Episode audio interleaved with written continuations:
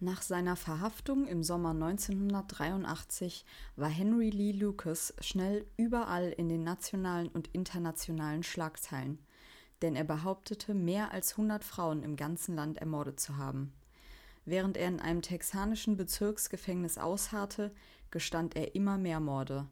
Irgendwann ist von 3000 Fällen die Rede. Kann das wirklich wahr sein? Strafverfolgungsbehörden, Staatsanwälte und die Medien sahen sich alle mit einer grundlegenden Frage konfrontiert. Ist Lukas ein Serienmörder, ein Serienlügner oder etwas von beidem?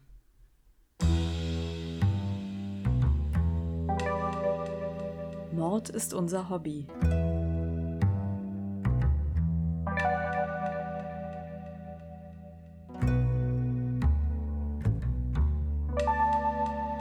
Noch ein True Crime Podcast.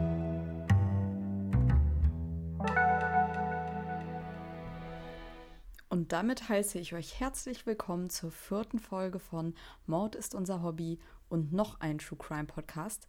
Ich freue mich auf jeden Fall, wenn ihr wieder eingeschaltet habt und ähm, ja, generell, dass ein paar von euch auf jeden Fall fleißig äh, schon meine Folgen hören. Ich habe ja vor kurzem erst angefangen und freue mich riesig darüber, dass ihr das wahrnehmt. Ähm, ihr könnt mir auch sehr gerne Feedback hinterlassen, Verbesserungsvorschläge, ähm, natürlich auch sehr gerne Lob, aber ich nehme auch Kritik an, so ist es nicht. Ähm, genau, also ich würde mich riesig freuen, wenn ihr mir auch so ein bisschen sagt, wie es euch gefällt. Genau, und bei dem Fall, den wir jetzt für diese, den ich für diese Folge ausgesucht habe, ist es ja so, dass es sehr viele Unklarheiten und sehr viele offene Fragen gibt. Und deswegen würde ich das so machen, wie ich das immer mache, dass ich erstmal mit dem anfange, was wir wissen. In dem Fall, was wir wissen über Henry Lee Lucas. Ich starte an dieser Stelle dann aber wirklich mal mit einer Triggerwarnung, denn der Fall hat es wirklich in sich. Es geht um sexuelle Gewalt an Tieren, Kindern und Frauen, um grausame Morde, Verstümmelung von Leichen und Nekrophilie. Bitte hört euch das wirklich nur an, wenn ihr euch dafür gewappnet fühlt. Henry Lee Lucas wurde 1936 als jüngstes von neun Kindern in einer verarmten Berggegend in Virginia geboren. Die Hütte, in der die Familie lebte, hatte wirklich nur einen Raum. Außer Henry und seinem älteren Bruder Andrew lebten alle Kinder in Pflegeheimen, da die Eltern der Situation nicht gerecht werden konnten. Für Henry war es aber nicht unbedingt eine glückliche Fügung, dass er bei seinen Eltern aufwachsen könnte. Ne, könnte man jetzt ja erstmal denken, dass es eigentlich für ein Kind gut ist, zu Hause bei den Eltern aufzuwachsen. Aber Henrys Eltern hatten sehr viele Probleme. Sie waren beide dem Alkohol verfallen und seine Mutter Viola war als sehr jähzornig bekannt. Die ist, wie man das in den Quellen so sehen kann, tatsächlich auch mit der Schrotflinte durchs Haus gelaufen, auch hinter den Kindern her. Und sie war Prostituierte und hat sich teilweise wirklich vor ihren Kindern auch prostituiert, was Henrys späteres gestörtes Verhältnis zur Sexualität erklären würde. Henry hat später in Interviews außerdem erzählt, dass ein Freier seiner Mutter ihm gezeigt haben soll, wie man Tiere tötet, um dann anschließend Sex mit ihnen zu haben. Angeblich zwang die Mutter Henry außerdem wiederholt dazu, in der Schule Frauenkleider zu tragen, sodass Henry von seinen Mitschülern gemobbt und verhöhnt wurde. Das wurde dann irgendwann von den Lehrern unterbunden, die das mitbekommen haben. Aber das muss für das Kind Henry wirklich sehr schrecklich gewesen sein. Zu seinem Vater hatte Henry eine bessere Beziehung, aber die nötige Aufmerksamkeit konnte er seinem Sohn auch nicht entgegenbringen, denn er haderte, wie ich das eben schon angedeutet habe, mit seinen eigenen Problemen, vor allem in der Form von Alkohol. Bei einem Unfall verlor er dann beide Beine und erfror schließlich nach einer Sauftour auf dem Nachhauseweg. Henry war über den Verlust seines Vaters dann auch wirklich am Boden zerstört. Als Henry sieben Jahre alt war, kam es zu einem Vorfall, der sein Aussehen für immer verändern würde. Der Bruder Andrew stach ihm mehr oder weniger aus Versehen beim Spielen mit einem Messer ins Auge. Und der Mutter ist die Wunde dann wohl erst Tage später aufgefallen. Da hatte sie sich bereits entzündet, sodass Henry dann ein Glasauge bekommen musste, was die Hänseleien in der Schule wahrscheinlich noch verstärkt hat. Mit acht Jahren schlug die Mutter ihn so heftig und wiederholt mit einem Holzbrett auf den Kopf, dass Henry in ein über 24 Stunden andauerndes Koma fiel und einen dauerhaften Hirnschaden davontrug.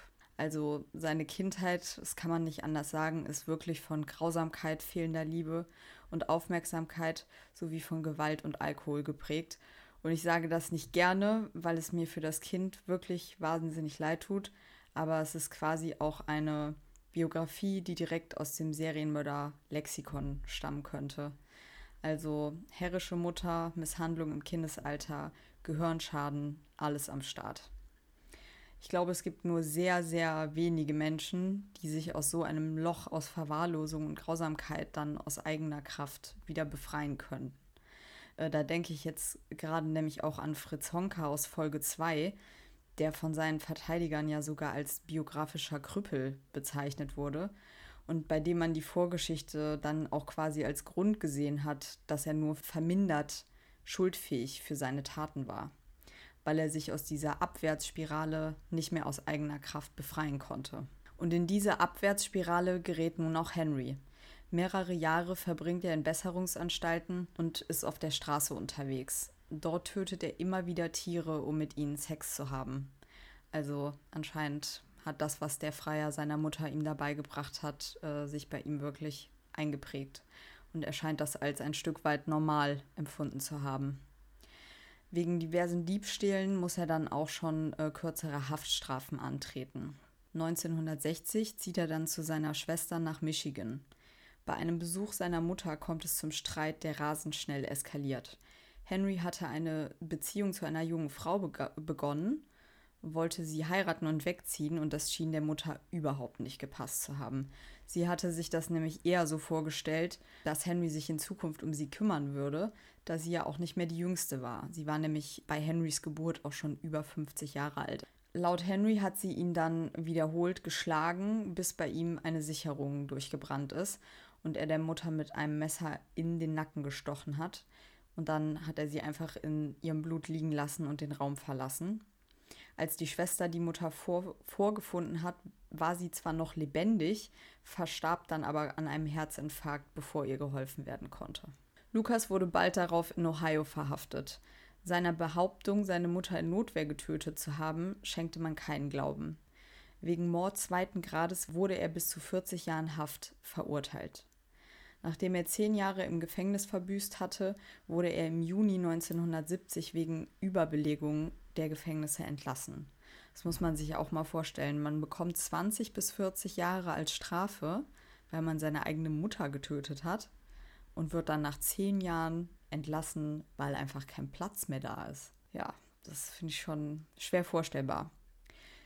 Dann ist es aber so gewesen, Henry war frei und wirklich nur ganz kurze Zeit nach seiner, Verhaft äh, nach seiner Freilassung, nämlich im Jahr 1971, wurde Henry dann erneut verhaftet für die versuchte Entführung von zwei Mädchen. Und er wurde wieder zu einer Gefängnisstrafe verurteilt, diesmal von fünf Jahren. Also stellt euch das vor, ihr wart gerade im Gefängnis, seid durch einen glücklichen Zufall 30 Jahre früher rausgekommen und begeht ohne Umwege die nächste Straftat. Ich finde, das erschließt sich einem ne, normal zivilisierten Menschen jetzt gar nicht, wie man sowas machen kann. Aber bei Henry war es wohl auch so, dass er mittlerweile am liebsten im Gefängnis bleiben wollte. Da fühlte er sich einigermaßen sicher und konnte gar nicht erst auf dumme Gedanken kommen. Bei seiner Entlassung soll er zu den Wärtern gesagt haben, dass es gar nicht anders kommen könnte, als dass er ihnen quasi, ja, bald eine Leiche vor die Tür legt. Während dieser zweiten Haftstrafe hatte Henry Lee Lucas dann eine Brieffreundschaft zu einer alleinerziehenden Mutter, die er bereits aus seiner Jugend kannte, begonnen. Das war für ihn anscheinend dann zumindest ein kleiner Hoffnungsschimmer. Und es entwickelte sich bei den beiden dann auch eine Beziehung, die sie mit einer Hochzeit direkt nach Lukas Entlassung offiziell machten.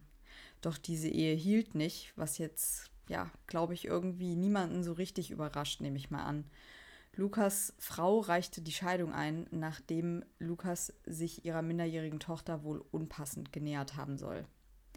Die beiden Stieftöchter gaben erschreckenderweise an, dass der Missbrauch durch Lukas bereits am Tag der Hochzeit begonnen haben soll. Er drohte ihnen angeblich, ihre Mutter zu töten, sollten sie ihn verraten.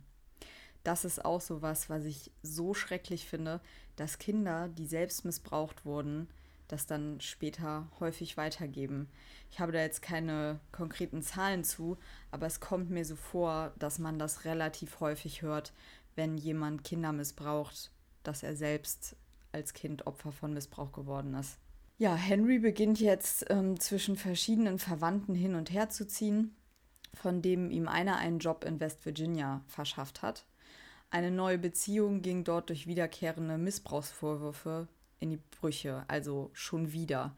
Henry scheint das wirklich nicht lassen zu können und da ein schwerwiegendes Problem zu haben. Anfang des Jahres 1979 kam es dann zu einer folgenschweren Begegnung in einer Suppenküche und zwar mit dem Verbrecher Otis Toole. Über Otis Toole will ich jetzt gar nicht so viel an dieser Stelle sagen, denn das würde schnell ausarten, beziehungsweise wäre auf jeden Fall eine eigene Podcast-Folge wert. Aber vielleicht so viel. Die beiden ergaben einfach eine hochexplosive Mischung und sie hatten sehr viel miteinander gemeinsam. Aber ich meine damit jetzt keine netten Hobbys, sondern eher eine Kindheit voller Misshandlungen, einen Hirnschaden und einen unbezwingbaren Hang zu Gewalt. Lukas und Tool waren viel zusammen auf der Straße unterwegs und da liegt es in jedem Fall ja auch nahe, dass sie zusammen Straftaten begangen haben, denn das war das Einzige, was die beiden kannten. Zu einem späteren Zeitpunkt werden ihre gemeinsamen Straftaten dann nochmal wichtig werden. Und die Beziehung der beiden soll laut Lukas zumindest auch sexueller Natur ge gewesen sein. Lukas ließ sich jedenfalls bei Tools Familie in Jacksonville, Texas nieder und begann sich schnell für Ottos elfjährige Nichte Frida Powell zu interessieren.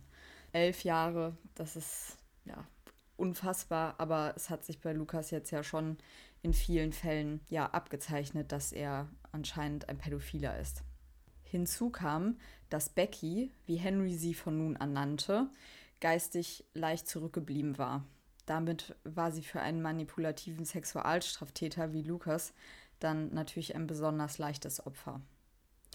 Becky sah zu Lukas auf und sah trotz seinen sexuellen Übergriffen wohl eine Art Vaterfigur in ihm.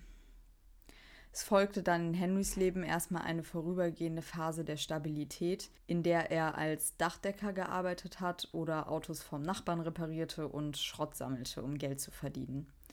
Tool soll zunehmend eifersüchtig auf die Beziehung, ich sage Beziehung in Anführungszeichen, auch wenn ihr die nicht sehen könnt, von Lukas und Becky gewesen zu sein, sodass sich zwischen den beiden auch schon ein Bruch abzeichnete.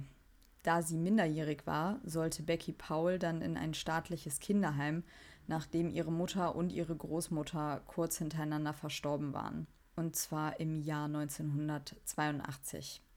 Zusammen mit Tool entführte Lukas sie dann in einer Nacht- und Nebelaktion aus dem Kinderheim und überredete sie, mit ihm wegzulaufen. Ja, und Otis Tool haben sie dann in Texas zurückgelassen. Das ungleiche Paar lebte dann vorerst auf der Straße und trampte nach Kalifornien, wo sie sich mit Gelegenheitsjobs äh, über Wasser gehalten haben. Schließlich bat ein Arbeitgeber die beiden für ihre gebrechliche Mutter, die 82-jährige Kate Rich, zu arbeiten. Und das schien dann auch eine Zeit lang gut zu gehen. Also Becky und besagte Kate entwickelten eine relativ enge Beziehung zueinander, was Lukas aber missfiel, denn er fürchtete, sie könnte ihr Flausen in den Kopf setzen und seinen Einfluss auf das Mädchen schmälern. Als Lukas dann seine Arbeit vernachlässigte und sich wohl auch finanziell an Rich bereichert hat, äh, schmiss die alte Frau ihn kurzerhand raus und mit ihm aber auch Becky. Beim Trampen wurden Lukas und Paul dann von einem Pfarrer einer religiösen Kommune namens The House of Prayer in Stoneburg, Texas, aufgelesen. In dem Glauben, dass Lukas und die mittlerweile 15-jährige Becky ein verheiratetes Paar seien, verschaffte der Pfarrer Lukas einen Job als Dachdecker und erlaubte ihnen, in der Kommune zu wohnen. Aber Becky hatte jetzt zunehmend Heimweh nach Florida und wollte nach Hause. Plötzlich war Becky verschwunden und Lukas erklärte ihre plötzliche Abwesenheit, indem er sagte, sie sei von einem Truckstop zurück in die Heimat gereist. Das erschien jetzt auch nicht so unglaubwürdig, weil das ja alle mitbekommen hatten, dass sie halt Heimweh hatte. Sie wurde aber von niemandem mehr gesehen, weder dort in Texas und auch nicht in Florida. Kate Rich, der alten Frau, bei der sie ähm, vorher gearbeitet hatten, kam das komisch vor. Nachdem sie mitbekommen hatte, dass Lucas mittlerweile alleine in der Kommune lebte und niemand etwas Konkretes über den Verbleib von Becky sagen konnte, versuchte sie mehrmals Lucas in der Kommune zu kontaktieren. Lucas bat ihr dann an, sie zur Kirche zu fahren und alles aufzuklären. Ja, bei der Kirche kam Kate Rich aber nicht an und auch sie war plötzlich spurlos verschwunden. Als ihre Familie sie dann als vermisst gemeldet hat, geriet Lukas auch schnell ins Visier der Polizei, denn er war nachweislich der Letzte, der Kate Rich und auch Becky gesehen hatte. Und sein Vorstrafenregister dürfte den Verdacht ja dann auch nochmal erhärtet haben. Aber zu Beginn können sie ihm noch nichts Konkretes nachweisen. So wird er dann im, erstmal wieder gehen gelassen und im Juni 1983 wird er dann unter dem Vorwurf des unerlaubten Besitzes einer Schusswaffe vom Texas Ranger Phil Ryan verhaftet. Tagelang haben sie ihn dann ohne Zigaretten schmoren lassen und das hält Lukas als Kettenraucher nicht lange durch. Er gesteht die Morde an Paul und Rich samt grausamen Details. Becky habe er während eines Streits im Affekt getötet, weil sie nach Florida zurück wollte. Nachdem er sie mit dem Messer tödlich verletzt hatte, verging er sich an ihrer Leiche, zerstückelte und verbrannte sie. Er schien, zumindest in dem Interview, Reue zu empfinden, zumindest sagte er im übertragenen Sinne, ich habe die einzige Frau, die ich je geliebt habe, getötet. Der Mord an Kate Rich verläuft nach einem ähnlichen Muster, laut der Aussage von Henry Lee Lucas. Wobei die Tat, würde ich denken, hier wahrscheinlich eher geplant war als bei Becky. Schließlich konnte Lukas sich ja die vielen Nachfragen der alten Frau nicht erlauben, beziehungsweise diese Nachfragen konnten für ihn gefährlich werden.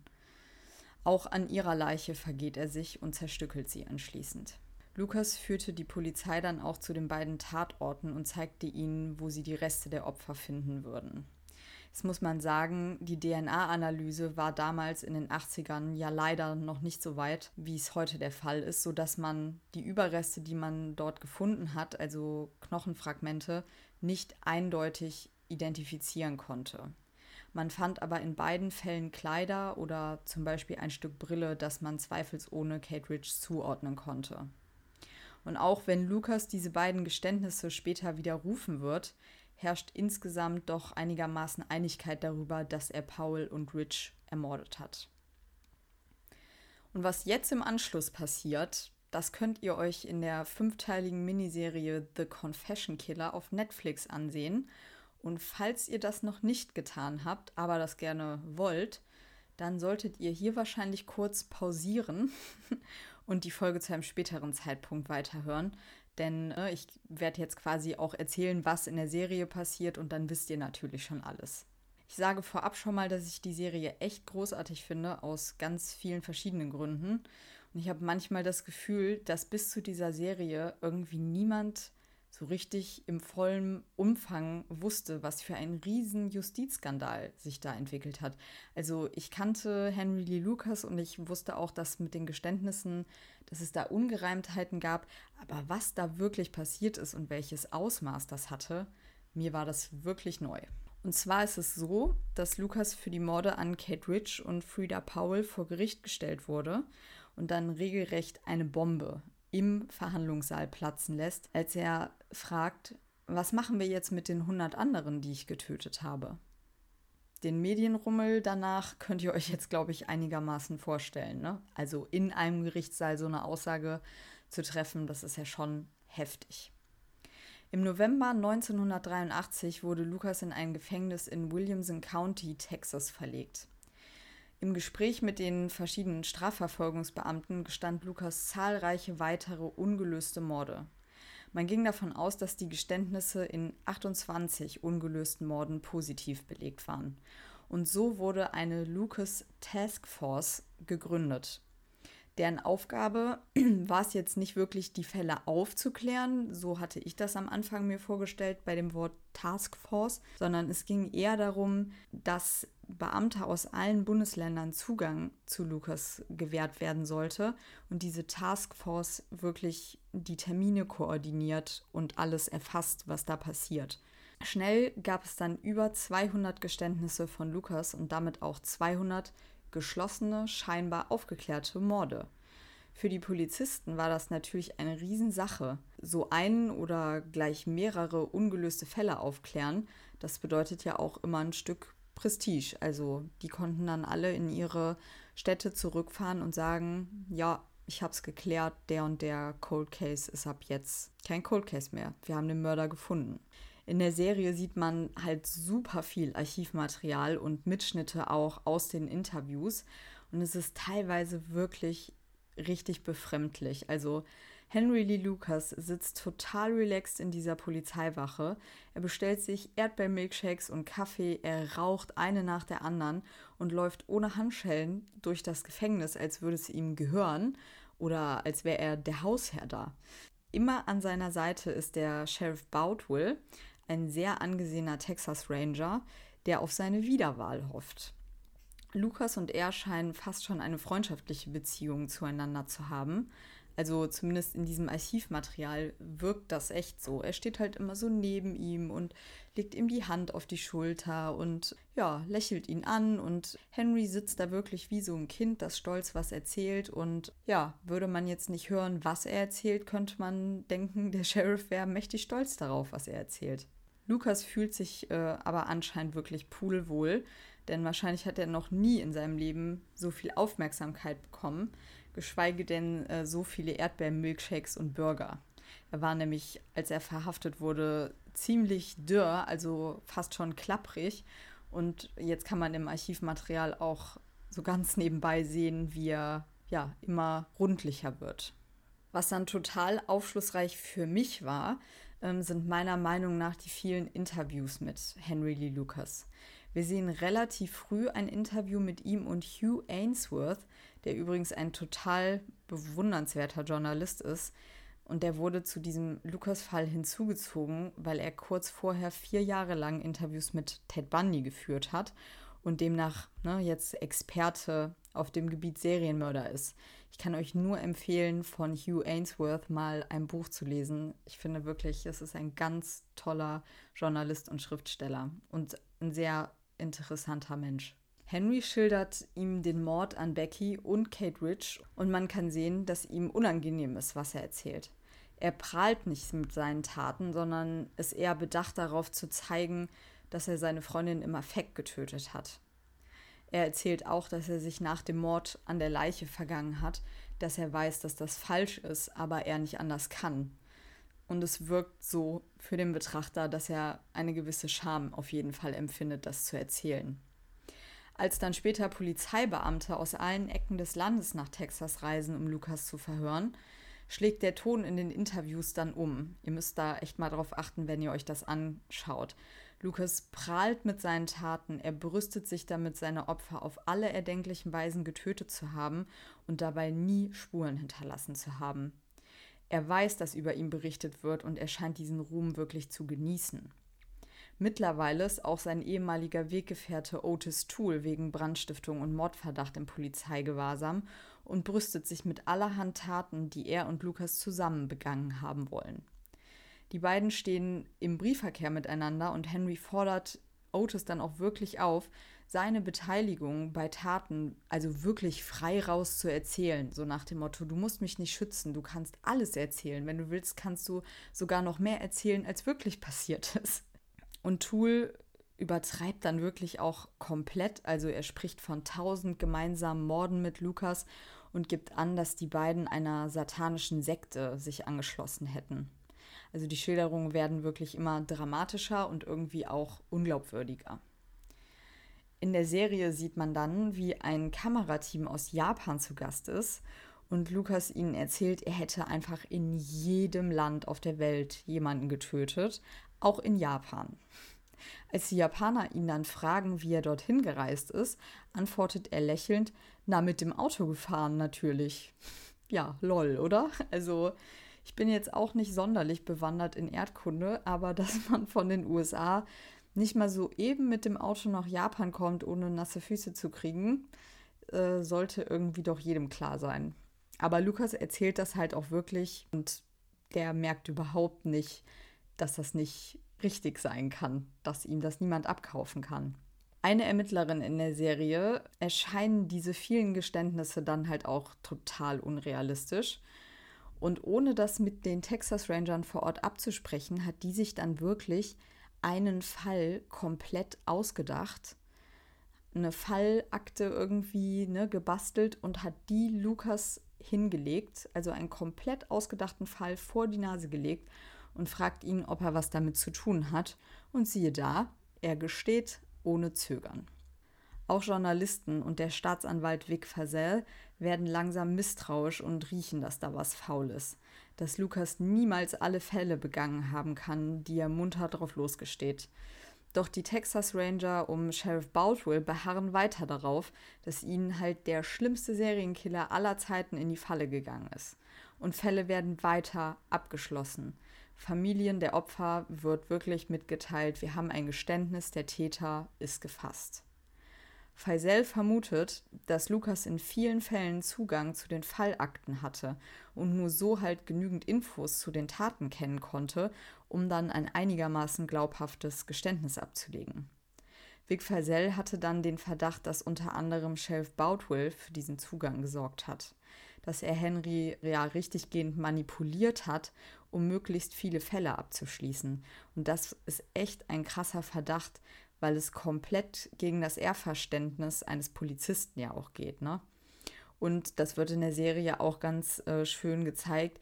Die Texas Rangers sind halt wirklich auch sowas wie ein amerikanisches Heiligtum. Also denen ans Bein zu pissen, das macht man nicht, ohne einen sehr triftigen Grund dafür zu haben. Ja, kann man schon so sagen, Faisal lehnt sich mit seinen Vorwürfen ziemlich weit aus dem Fenster und das hat dann auch weitreichende Folgen für ihn. Schnell werden Veruntreuungsvorwürfe gegen ihn in die Welt gesetzt, sein Haus durchsucht und er medienwirksam verhaftet. Schaut euch das unbedingt in der Serie an. Das ist wirklich ja nochmal ein Krimi im Krimi. Ich finde, man, man schaut sich das an und denkt so, dass man schüttelt den Kopf und denkt sich so, das kann doch wirklich nicht so passiert sein. Der Journalist Hugh Ainsworth und andere untersuchen dann den Wahrheitsgehalt von Lukas Behauptungen für Artikel, die im Dallas Time Herald erscheinen. Sie haben jetzt berechnet, dass Lukas mit seinem total alten, klapprigen Ford in einem Monat hätte 11.000 Meilen bzw. 17.700 Kilometer hätte zurücklegen müssen, um jetzt die Verbrechen begangen zu haben, die die Polizei ihm aktuell zuschreibt klingt schon mal relativ unrealistisch. Nachdem diese Story dann im April 85 erschien und die fehlerhaften Methoden der Lucas Task Force aufgedeckt wurden ein Stück weit, begann sich die Meinung der Strafverfolgungsbehörden auch langsam zu wenden und viele zweifelten, dass da wirklich Verbrechen aufgeklärt wurden. Der damalige Generalstaatsanwalt Jim Mattox legte dann den sogenannten Lucas Report vor. Der Großteil dieses Reports äh, ist eine detaillierte Zeitleiste der von Lukas behaupteten Morde. Das heißt, in dem Bericht werden seine Behauptungen äh, gegenübergestellt mit zuverlässigen, überprüfbaren Quellen für seine Aufenthaltsorte. Das heißt, ähm, wenn er einen Zahnarzttermin hatte und da Röntgenbilder hinterlassen wurde, dann ne, gibt es dafür einen Beweis, dass er zu dieser Zeit an jenem Ort war oder es gibt Strafzettel oder Bescheinigungen, dass er wo gearbeitet hat, solche Sachen. Und diese Ergebnisse widersprachen dann halt in quasi allen Fällen seinen Geständnissen und ließen so Zweifel an den Verbrechen aufkommen, in die er verwickelt gewesen sein soll. Also die Zweifel waren ja eh schon da, aber dieser Bericht hat es dann halt schwarz auf weiß für jeden Fall einmal durchexerziert. Im Bericht äh, heißt es dann auch, dass als Lukas hunderte von Morde gestand, diejenigen, die Lukas in Gewahrsam hatten, nichts unternahmen, um diesem Schwindel ein Ende zu bereiten. Und wir haben Informationen gefunden, die uns zu der Annahme verleiten, dass einige Beamte Fälle löschten, nur um sie aus den Büchern zu bekommen. Der Lukas Report ist mittlerweile auch öffentlich zugänglich, falls ihr euch das äh, im Einzelnen mal anschauen wollt verlinke ich euch den natürlich auch in der Folgenbeschreibung bzw. in den Show Notes. Für viele Hinterbliebene ist das, was da jetzt gerade passiert, natürlich eine riesengroße Katastrophe. Und ich finde das super, wie viel Raum die Serie diesen Menschen gibt. Also nach einigen Jahren oder teilweise Jahrzehnten haben die jetzt endlich gedacht, der Mord an ihrer Mutter, Tochter, Schwester wurde aufgeklärt und sie können vielleicht versuchen, damit abzuschließen und weiterzumachen, jetzt wo sie wissen, was passiert ist und wer der Mörder ist. Und dann kommt raus, es ist alles eine riesengroße Lüge. Die Serie zeigt dann auch, dass in ca. 20 Fällen durch die neuen Möglichkeiten der DNA-Analyse die wahren Täter ermittelt worden sind.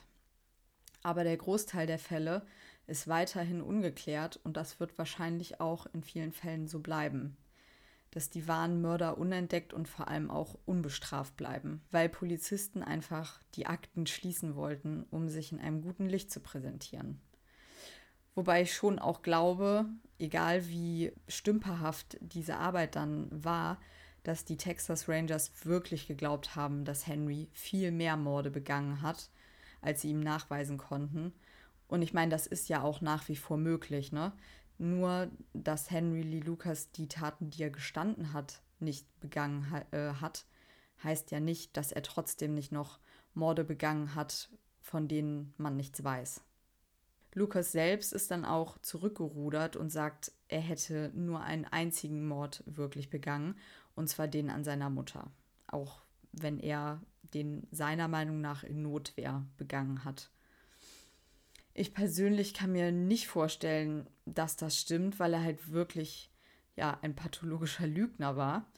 Und zumindest bei Becky und Kate Rich gibt es ja eine direkte Verbindung und menschliche Überreste, von denen er wusste, wo sie liegen. Also das erscheint mir schon sehr verdächtig.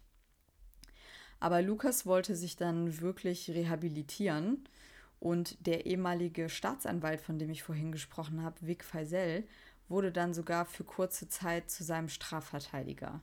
Also der wollte diesen Kampf, glaube ich, echt zu Ende führen und allen Leuten verdeutlichen, wie marode das Justizsystem an dieser Stelle wirklich war.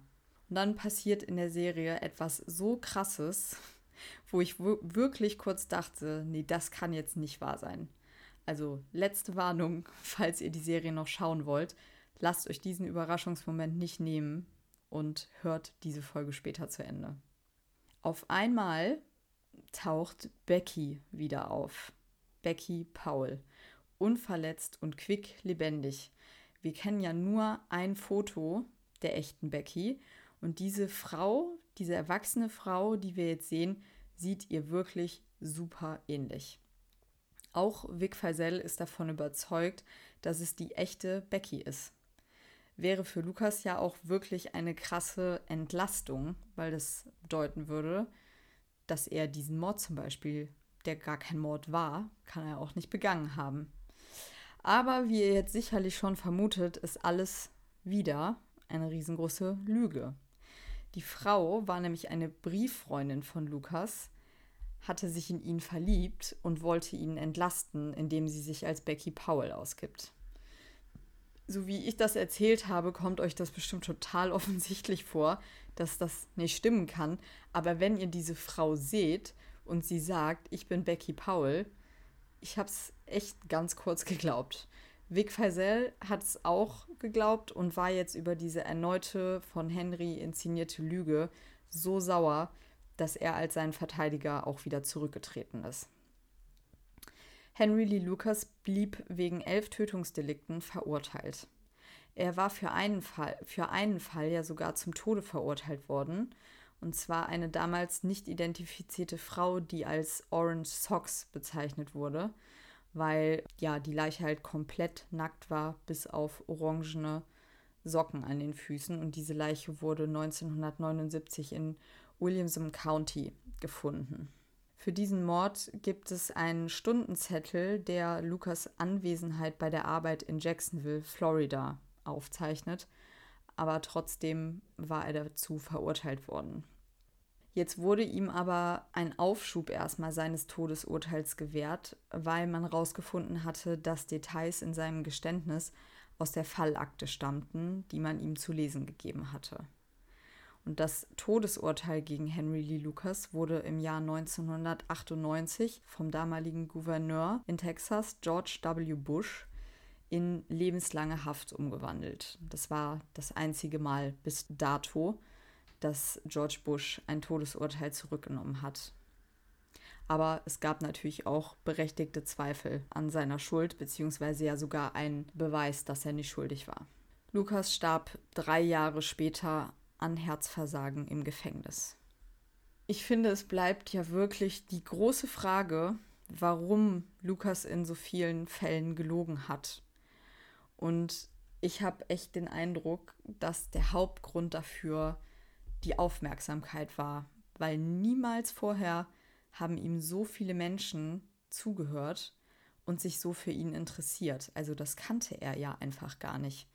Und ich glaube auch, dass diese normalen alltäglichen Annehmlichkeiten, die er dafür bekommen hat, dass er immer weiter gestanden hat, für ihn doch auch ein wichtiger Grund waren. Also so banal wie das klingt, aber für jemanden, der halt auch in Armut aufgewachsen ist, könnte das schon ein Anreiz gewesen sein, dass er wusste, er kann sich da jeden Tag irgendwie halb zu Tode rauchen, er kann sich sein Essen aussuchen, er kann 24-7 Kaffee trinken und Milkshakes bestellen. So banal es klingt. Ich kann es mir vorstellen, dass das ein Anreiz war. Vor allem für jemanden, der sich dann halt wahrscheinlich auch gedacht hat, dass er ja eigentlich nichts mehr zu verlieren hat, ne? Er wusste eh, für die Morde an äh, Paul und Kate Rich war er eh schon verurteilt worden. Er wäre ja eh wieder lebenslänglich ins Gefängnis gekommen. Ich glaube nicht, dass er zu dem Zeitpunkt schon damit gerechnet hat, dass er dann eine Todesstrafe bekommt, obwohl er dann nachher gesagt hat, er hätte das quasi absichtlich alles gemacht, er hätte eine Todesstrafe haben wollen, weil er durch die Staatsgewalt Suizid begehen wollte äh, weil er so ein schlechtes Gewissen wegen dem Mord an Becky Powell hatte. Ebenso hat er auch gesagt, er habe die zahlreichen falschen Geständnisse abgelegt, um Kritik am Justizsystem offenzulegen. Aber ob er so gerissen und schlau war, ähm, sein IQ war 79, das ist, glaube ich, untere, also normal, aber schon eher low. Also ich würde es bezweifeln dass er ähm, das geplant hat. Wobei man schon sagen muss, ne, auch wenn er jetzt nicht besonders schlau rüberkommt, er scheint eine wahnsinnige ähm, Gabe zu haben, sich Dinge zu merken, wie viele Karten er in diesen Interviews zeichnet, wie viele Details aus Fallakten er sich da ja immer wieder gemerkt hat anscheinend. Das ist schon, also ich glaube, das könnte nicht jeder von uns. Und ich finde, manchmal wirkt es auch fast so, als hätte er das Gefühl gehabt, mit seinen Geständnissen das erste Mal in seinem Leben wirklich was Gutes zu tun, weil die Leute, denen er das erzählt hat, danach immer so hoch zufrieden waren. Was auch noch in der Serie spekuliert wird, und das finde ich auch eine sehr interessante These, dass durch den Hirnschaden, den er in seiner Kindheit erlitten hat, er auch die Fähigkeit verloren haben kann, ausgedachte Erinnerungen von erlebten Erinnerungen zu unterscheiden. Also ich weiß nicht, ob ihr das Phänomen kennt, aber wenn man immer wieder dieselbe Geschichte hört und man weiß, es ist eigentlich nicht wahr, aber trotzdem setzt sich diese Geschichte irgendwann fest, wenn man sie immer wieder hört. Und irgendwann bildet man sich vielleicht sogar ein, das so erlebt zu haben, obwohl man es einfach nur erzählt bekommen hat. Und bei Henry war es dann so, dass er wahrscheinlich auch nicht langfristig gedacht hat oder dass ihm das schwer gefallen ist, sondern dass er halt immer nur versucht hat, sich von Moment zu Moment irgendwie zu hangeln und er nicht über Konsequenzen für sich oder auch für andere nachgedacht hat. Darum hat er dann wahrscheinlich häufig seinem Gegenüber einfach gespiegelt und versucht es mit den Antworten zufriedenzustellen, die es hören wollte.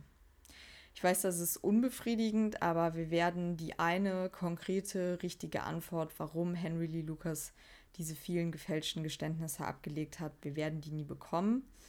Und wir werden auch nie wissen, wie viele Menschen ihr Leben wirklich durch seine Hände verloren haben. Aber wir können hoffen, dass zumindest noch ein paar Fälle aufgeklärt werden, nachdem jetzt klar ist, dass Lukas sie nicht begangen hat. Was ich wirklich erstaunlich finde, wie wenig Wellen dieser Justizskandal, zumindest international, ähm, geschlagen hat.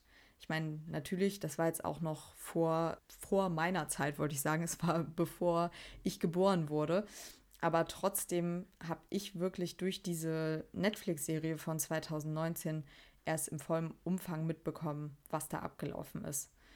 Und das hat auch der Verfasser vom Lucas Report ähm, in der Serie dann gesagt. Auch der hätte gedacht, dass es viel mehr Interesse einfach hervorruft und zu einem richtigen Skandal ausartet. Es scheint fast so, als wäre den Menschen die Geschichte vom schlimmsten Serienmörder aller Zeiten vielleicht lieber gewesen, wenn man das so sagen kann. Also, wie seht ihr das? Ich meine, es ist halt einfacher, die Existenz von einem total kranken Menschen anzuerkennen, als sich mit einem maroden Justizsystem auseinandersetzen zu müssen. Daher wundert es dann auch nicht, dass im Jahr 1986, also nachdem der Lucas Report erschien, ein Spielfilm rauskommt, der auf Henry Lee Lucas basiert, und zwar auf seinen Geständnissen und nicht auf den nachgewiesenen Taten. Ich spreche da von dem Film Henry Portrait of a Serial Killer, einem Low-Budget-Film von John McNaughton mit Michael Rooker in der Hauptrolle als Henry. Und ich sage es euch vorab, wenn euch wirklich die wahre Geschichte von Henry Lee Lucas interessiert, wird der Film euch wahrscheinlich keinen großen Mehrwert bieten. Also es werden zwar viele biografische Elemente verarbeitet und auch Otis und Becky kommen in dem Film vor, aber insgesamt ist es dann doch ein ja, fiktiver Spielfilm, der halt nur sehr lose auf den wahren Begebenheiten beruht und Lukas und Tool größtenteils auf ihren Mördertouren zeigt. Und egal, welche schlimmen Taten Henry hier in diesem Film begeht, er ist für den Zuschauer die Identifikationsfigur. Also der Film zwingt uns ein Stück weit, sich in ihn hineinzuversetzen. Als große Filmfreundin möchte ich euch den Film dann aber dennoch sehr ans Herz legen, ähm, auch wenn er jetzt True Crime mäßig ein bisschen rausfällt, weil er halt ähm, schon fiktiv ist über weite Strecken. Aber es ist einfach ein wahnsinnig guter Film, finde ich. Er ist die meiste Zeit dokumentarisch gedreht. Dadurch wirkt alles wahnsinnig realistisch. Und die Darstellung von Michael Rooker tut dann ihr Übriges. Also er hat das so überzeugend gespielt, dass es einem an der einen oder anderen Stelle wirklich, also ein kalter Schauer den Rücken runterläuft. Ich hatte zu dem Film vor ein paar Jahren auch mal das Making-of gesehen, in dem Teammitglieder dann wirklich auch beschreiben, dass Rooker den kompletten Dreh in der Rolle geblieben ist, also auch in den Drehpausen, auch in der Maske oder bei Autofahrten zu den Locations. Er hat den anderen einfach immer als Henry geantwortet und war komplett in dieser Rolle. Sehr interessant fand ich auch, wie der Film mit der Mutterfigur umgeht. Die wird hier nämlich in einer Szene so, ja, richtig ad absurdum geführt, weil Henry sich sehr in Lügengeschichten verstrickt als er sie zum Sündenbock für seine Situation machen will. Also hier könnte man eventuell sogar rein interpretieren, dass der Filmemacher Kritik daran übt, die Verantwortung für Henrys schreckliche Taten nur, auch hier das nur wieder in Anführungszeichen, auf die verkorkste Kindheit und die Misshandlungen der Mutter zu schieben. Insgesamt ist der Film sehr nüchtern und distanziert und ich finde, das macht ihn auch wirklich schmerzhaft anzusehen. In der Serie The Confession Killer sagt ein Ermittler, die Aussagen von Lukas ließen darauf schließen, dass eine Person, die er gerade getötet hat, ihm nicht mehr bedeutet als eine Zigarette, die er gerade zu Ende geraucht hat. Und an diese Aussage musste ich dann immer wieder denken, als ich mir den Film jetzt nochmal angesehen habe. Das passt wirklich einfach eins zu eins zu diesem Film der Blick der Kameras hier finde ich ein ganz besonderer, nämlich ein Blick, für den die Gewalt etwas Alltägliches und Normales ist. Also egal, ob es eine verstümmelte Leiche ist, dreckiges Geschirr oder einfach Müll, für die Kamera ist keins davon ein Grund länger zu verweilen. Alles geht Hand in Hand. Und der Film spielt auch so ein bisschen damit, dass Henry sich verliebt. Also man könnte kurz hoffen, dass es vielleicht noch Sühne oder Erlösung oder zumindest eine Abkehr vom Verbrechen für ihn gibt. Aber wie ich das vorhin ja schon bei der Ehe vom echten Henry Lee Lucas gesagt habe, es überrascht uns dann halt nicht, dass das nicht funktioniert. Denn für Henry Lee Lucas gab es noch nie einen heilen Ort, zu dem er einfach nur zurückfinden müsste. Also diese Trostlosigkeit so eines Schicksals, ich finde, das hat der Film wirklich perfekt eingefangen. Und für mich hat er mittlerweile auch zu Recht Kultstatus, weil er Gewalt nicht zeigt, um sie zu zelebrieren, sondern wir sie hinterfragen sollen und sie uns wirklich wehtut. Ich hatte ja schon gesagt, der Film wurde in den 80ern gedreht. Bei uns kam er aber erst in den 90ern ins Kino. Mit Schweigen der Lämmer und dem charmanten Dr. Hannibal Lecter wurde der Serienmörder hierzulande nämlich erst so richtig salonfähig. Und die Ankündigung für Henry war dann ziemlich reißerisch, aber irgendwie auch zutreffend. Wenn Sie das Schweigen der Lämmer zu hart fanden, dann sehen Sie sich diesen Film nicht an.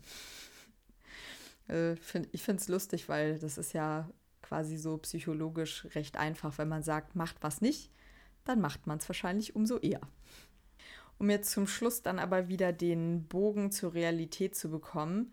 Ich finde es wirklich interessant, dass Henry Portrait of a Serial Killer gemacht wurde, obwohl da bereits der Lucas Report veröffentlicht war, der klar gemacht hat, dass Henry Lee Lucas nicht der war, für den er sich ausgegeben hat. Wäre das nicht die bessere und auch irgendwie skandalösere Story für einen Film gewesen? Also versteht ihr, was ich meine? wäre es uns wirklich einfach lieber gewesen, wenn Henry Lee Lucas nicht gelogen hätte.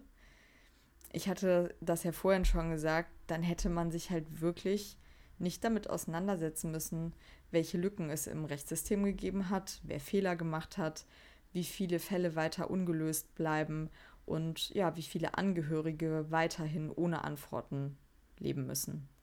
Ich wäre da wirklich super interessiert dran, wie ihr das seht. Ich finde das nämlich eine Frage, die echt nicht leicht zu beantworten ist.